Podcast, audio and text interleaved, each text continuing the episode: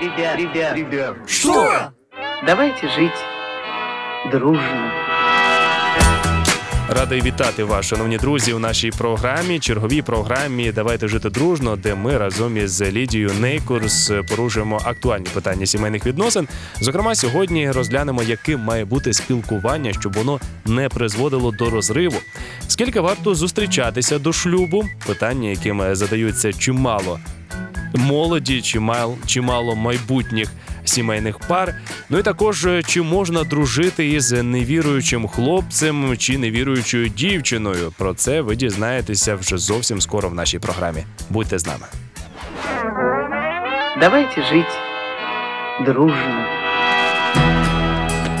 Отже, ми сьогодні продовжуємо говорити про е, частину дружби, про відносини між е, м, хлопцем і дівчиною, про те, яким має бути їхнє спілкування. І перше питання буде таким: яким має бути спілкування, щоб воно не призвело до розриву? Ось так. Это кто-то волнуется за свои отношения, Это что кто-то, мабуть, да, так, волнуется. потерять не хочет.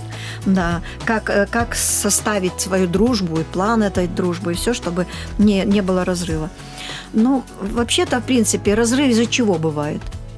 Вот у меня очень много писем приходит, э, э, вот пары, которые разорвали свои отношения, они описывают причины. Вот я могу сделать какой-то вывод. Первое, люди не научены решать конфликты, не умеют вести себя в конфликтных ситуациях. Э, Люди не, не подготовлены к, правиль, к правилам дружбы. Они пытаются перешагнуть границы. Другие не умеют э, вести себя в финансовом плане во время дружбы.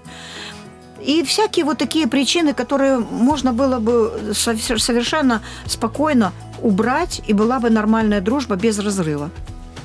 Но нельзя к разрывам относиться с такой трагедией. Каждая дружба парня и девушки, она должна до последнего решения предусматривать расход, разрыв нужно всегда вносить в план э, своих отношений возможный разрыв. Тогда это будет нормально воспринято. Но когда вот такое письмо приходит, чтобы было без разрыва, это означает, что я уже решил на ней жениться, или она уже решила выйти за него замуж, а вот теперь не знает, как его не выпустить от себя. Что не надо делать, чтобы все-таки он остался вот тут, рядом со мной. Это неправильная позиция. Потому что дружба даются для того, чтобы сделать в конце этого пути определенное решение, да или нет. И поэтому это очень важно. Когда мы идем по этому пути, мы не должны решать заранее, мы никогда не будем эм, разрывать свои отношения. Это неправильно. Если я дружу с человеком, у меня есть цель узнать этого человека. И я во время дружбы узнаю. И что-то такое узнаю, что оно меня не устраивает. И- а у меня уже план сделан. Без разрыва. Не надо этого делать. Дружить нужно так, как обычно дружат культурные, духовные, нравственно, морально подготовленные люди между собой. И помогать друг другу, и выслушать, если надо, друг друга, и помолиться вместе, и читать вместе, и как-то и с духовной стороны, и с физической стороны вести э, вот эти нормы всякие, чтобы не быть зависимыми друг от друга. В дружбе нужно всегда иметь вот это в виду, что мой друг – это свободная личность. Он имеет право и дружить с кем-то еще, и встречаться, и разговаривать. То есть отсутствие абсолютной ревности. Вот это в дружбе то, что служит причиной очень больших разрывов. Один начинает ревновать. Ты мой парень, или ты моя девушка. Как это ты посмела пойти и поговорить там или где-то стоять с кем-то? А почему она не имеет права? Мало ли что у нее какой-то интерес, э, может быть, обычный интерес, книга, там какие-то вопросы решать или вопросы какие-то а, а, об учебе, об, мало ли что может быть.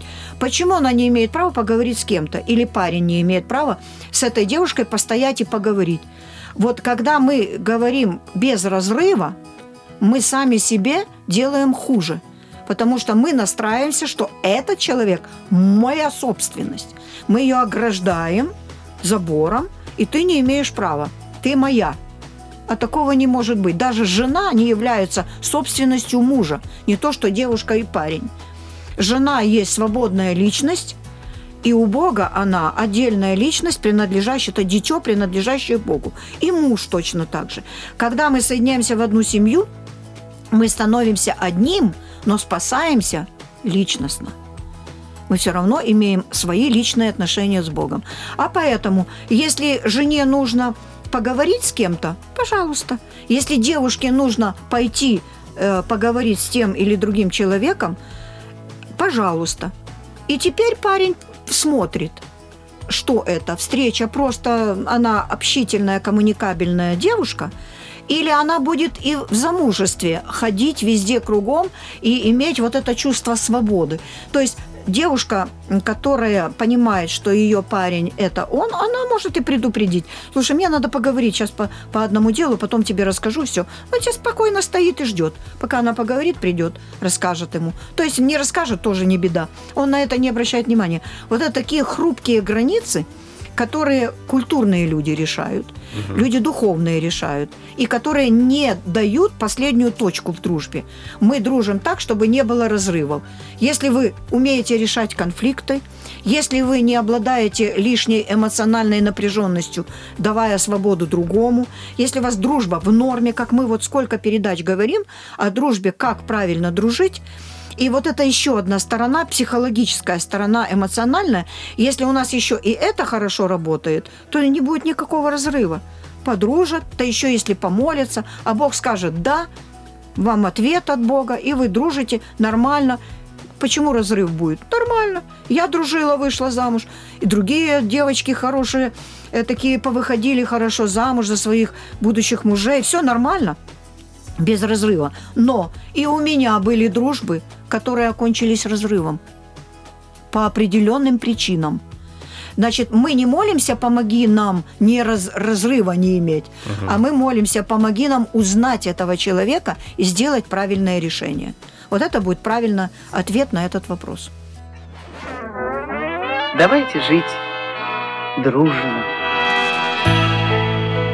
Багатьох е, людей, які вже дружать, які зустрічаються, е, хлопці і дівчата, вони час від часу собі е, задають це питання, або навіть ще до того, як починають зустрічатися, планують якось своє сімейне життя майбутнє. Вони, звісно, їх цікавить це питання, скільки потрібно все-таки зустрічатися до того, щоб уже укладати шлюб.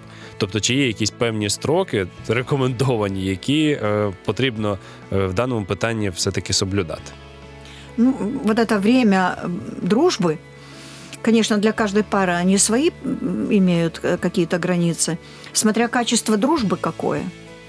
Угу. Цели поставлены в дружбе, тогда, может быть, и не так долго. Некоторые есть письма у меня, когда пишут, что мы 4 года дружили до свадьбы. То есть довольно большой срок. Прожили 3 года в браке или 4 и разошлись. А что же вы делали до брака? Она увидела в браке то, чего не видела до брака.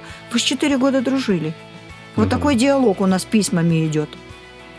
В чем дело? Качество дружбы определяется не сроком, а познанием друг друга, достижением этой цели. Как, что мы узнали? То есть, может быть, дружба, которая основана на, на вот этих э, эмоциональных свиданиях. И мы четыре года так встречались. Эмоционально встретились, порадовались друг другом и ушли. Свидания были, качества свидания нет. Вот почему опасно э, вот такие, даже и длительная дружба, но она ничего не дала. Опасно дружить неправильно. Это так, грубо говоря. То есть дружба должна иметь глубину – когда мы имеем цели и достигаем этой цели, узнавая об этом человеке и молясь об этом, чтобы Господь открыл нам глаза и чтобы мы увидели то, что нужно нам до брака увидеть в этом человеке. У меня часто девочки часто спрашивают, и сколько надо дружить? Вот я сейчас угу. дружу с парнем, сколько это надо дружить? А парень обычно флегматик, который долго решает. То есть ему вынести решение, что я женюсь, это ужас один. И поэтому он тянет и тянет. А девушка более такая живая, Активно. и она уже сангвиник, она уже давно решила все, она готова сказать да, а, маль, а мальчик думает и думает. И поэтому она мне пишет, сколько надо дружить, вот какой срок есть? Нету срока. Качество есть. Можно узнать человека буквально за месяц и узнать первое, что впечатление прекрасное. За месяц прекрасный человек, о, это, ой, это такая прелесть. Ну, все соответствует всем моим идеалам. Месяц. И чаще всего так получается. Первый месяц. То есть нарастающая, если диаграмму писать, нарастающая гормональная. Никаких недостатков не вижу. Все в розовом цвете. Я попадаю в эту вот ситуацию розовых, розовых очков. Это неправильно. Надо без розовых очков дружить с человеком до тех пор, пока вы увидите в нем недостатки. Потому что легко месяц, два, даже полгода вести себя так, что ты недостатков не увидишь. То есть человек знает свои недостатки, но он их не покажет. А вы на свиданиях, там какие, сколько часов вы бываете, это очень легко скрыть. Поэтому вы ни- никак не можете определить, что человек, например, неряшлив. Он одевается чудесно вас завоевать, прекрасно оденется. Дома у него там страшно глянуть. Все висит, лежит, запихано, грязно в комнате, не застелено, все. Но вы же туда не ходите, а на свидание все прекрасно. Вы встречаетесь полгода, и все чудесно. А когда вы начинаете жить вместе после свадьбы, вы видите ужас какой. И это совсем не тот человек, которого я полюбила. А вот это и есть та беда, которая заключена в этом вопросе. Сколько нужно дожить до брака? Полгода это тоже много. Тоже довольно хороший срок. Но что она узнала за эти полгода? Почти ничего. То есть качество свиданий, дружба была низкого качества. Мы ничего не узнали. Встречаемся до тех пор, пока мы увидели недостатки. Если мы качество, про- качественно встречи проводим свои, мы увидим некоторые... Бог, мы же молимся Богу и говорим, Господи, покажи мне и хорошее, и плохое. И это не обязательно плохое увидеть для того, чтобы отшвырнуть человека и все. Нет, если у человека у каждого будут недостатки, только в зависимости от того, когда я их узнаю, в браке или до брака. Я думаю, до брака лучше. Я увидела эти недостатки, поэтому я теперь думаю, как помочь человеку, чтобы избавиться от этих недостатков. Если мы эту работу начинаем до брака, мы тогда узнаем человека. Потому что мы говорим, мне нравится, мы с этого начинаем говорить, как любой конфликт. Ты прекрасный человек, ты такой хороший, вот в этом, в этом, в этом, мне очень нравится все, но я очень огорчена, например, вот таким, такой ситуацией. Ты можешь мне объяснить, как это так получилось, что вот так и так и так? И вот тут открывается человек. Когда вы ему в лицо говорите вежливо, культурно, по всем правилам психологии. Вы его не, не огорошили, вы ему ска- сказали все правильно. И вы говорите, как это можно, ну, может быть, можно постараться и убрать это. Предлагаете ему, и он говорит, слушай, я даже не замечал за собой этого. Спасибо тебе, что ты мне сказала это. Это какая реакция? Нормальная? То есть спасибо тебе, что ты мне помогаешь исправиться. Что будет потом? В браке будет то же самое. Вы будете помогать друг другу исправляться. Он тебе, ты ему, и все нормально. А теперь получается, если сказала она, и ему, ей не понравилось, например, или ему, что вот это вот надо бы убрать и все, и вдруг слышит в ответ, а на себя посмотри, Мгм. что ты мне тыкаешь, вот это, что такого сделала, ничего. То есть человек абсолютно не заинтересован в том, чтобы убрать какой-то недостаток. Можно сделать вывод о человеке. Вот. А это может случиться и через два месяца, и через полгода, и через год. Поэтому притворяться можно несколько месяцев. Но целый год при качественной дружбе притворяться невозможно. Человек откроется в разных ситуациях. Вот почему я советую всегда вместе делать какую-то работу. Ты узнаешь все качества характера. Когда человек увлечен работой, он открывается таким, какой он есть. А когда вы смотрите друг на друга, Любуєтеся. да, то вы, то вы только притворяетесь, как бы лучше себя подать. И одна сторона, и другая. Это естественно, я это не осуждаю. Допустим, что они хотят в лучшем виде, ну а что? Это правильно. Но скрывать то, что есть нехорошее, это уже непорядочно. А вторая половина, кто поумнее, быстро это откроет. Поэтому дружба должна длиться столько, пока вы увидите недостаток. Хотя бы один-два. И попытаетесь вот этот вопрос решить. И вы узнаете уже очень большой вопрос. На основании неумения решать конфликты распадается больше две трети браков. Вот, вот это у нас такая ситуация, сколько надо дружить.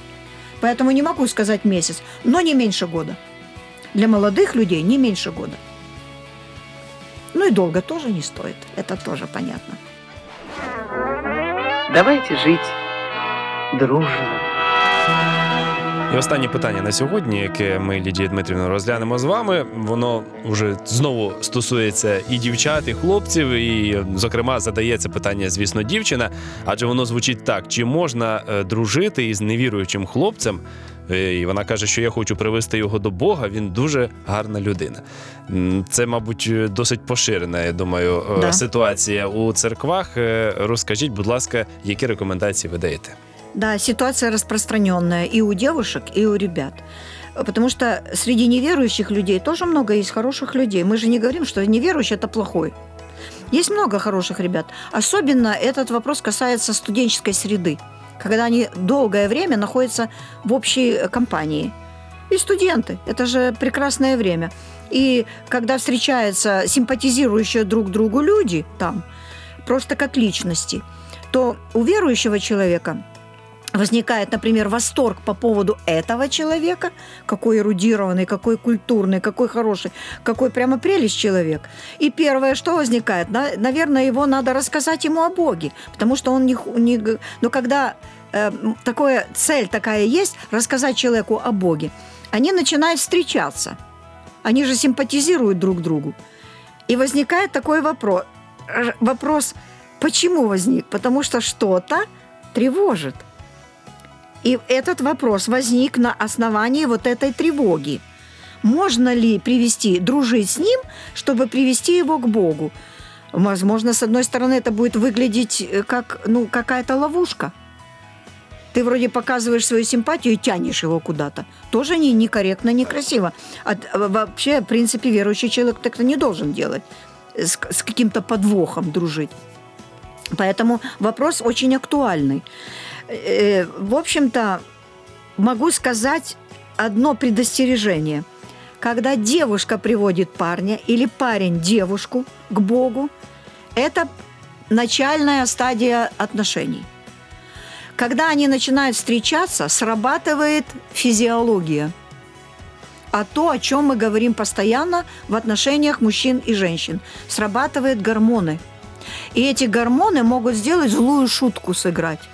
Потому что, приводя человека к Богу, складывается план встреч. Они начинают вместе что-то встречаться, что-то читают, они долго находятся в- в- только друг с другом в одиночестве в этой паре. И между ними начинаются вот эти гормональные зависимости и у него, и у нее. А к чему это может привести? Далеко не к Богу. Поэтому это опасность. И я не советую э, девушкам, например, приводить ребят к Богу через свою дружбу с ними. Или ребятам девушек приводить. Это вообще не, некорректно с духовной стороны. Потому что ты хороший человек, девушка, ты м, такой надежная, красивая, хорошая, эрудированная, духовная. Парень, конечно, в восторге от такой девушки. И, естественно, даже неверующий парень оценит это и хочет дружить с тобой. Это естественно и нормально. Но девушка должна себя повести корректно. Вот это будет правильно.